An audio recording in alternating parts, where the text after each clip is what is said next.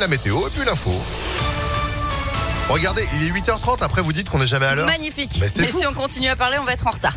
Ah bah, taisez-vous. Merci beaucoup Sandrine pour l'info à retrouver sur Impact FM. Mais non, mais on va parler en plus de quelque chose de très important et qui nous touche tous. C'est ce record qui pèse lourd sur notre portefeuille, celui des prix des carburants de plus en plus haut. Le gasoil, carburant le plus répandu en France, a dépassé la barre des 1,60€ le litre. C'est du jamais vu. Plus d'1,70€ pour le samplon 98, 1,62€ pour le 10.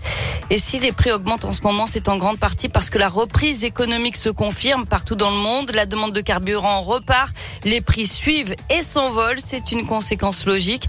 Alors face à ce constat, une demande revient régulièrement chez certains politiques, notamment pourquoi ne pas bloquer les prix? Pour Olivier Gantois, le président de l'Union française des industries pétrolières, c'est possible en théorie, mais plus compliqué dans les faits. l'État dispose des moyens législatifs nécessaires pour bloquer les prix. Dans la pratique, c'est très compliqué parce que s'il bloque les prix, il y aurait bien une différence entre le prix du marché et le prix bloqué. Il faut rappeler que un centime par litre, c'est 400 millions d'euros par an pour le budget de l'État. C'est considérable. Il y a eu un précédent, c'était en 1990, guerre du Golfe.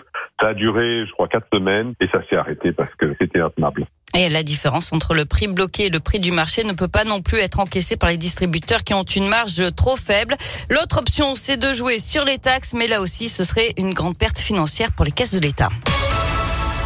Jean-Michel Blanquer ne démissionnera pas. Le ministre de l'Éducation l'a dit hier soir sur le plateau de TF1. J'ai pris quatre jours de congé et j'ai travaillé pendant ces quatre jours. Il a quand même dit qu'il comprenait la colère des enseignants et reconnu une erreur dans le choix de la destination de ses vacances. Il était parti à Ibiza, un haut lieu de la fête en Europe et c'est de là-bas qu'il avait annoncé dans la presse le nouveau protocole scolaire à mettre en place dès le lendemain pour la rentrée de janvier. Sur le front de l'épidémie, on a battu un nouveau record hier, plus de 460 000 nouveaux cas en 24 heures. C'est 26% de plus par rapport à mardi dernier. Le nombre d'hospitalisations augmente, mais celui des patients en soins critiques recule. Même tendance à Lyon aux HCL.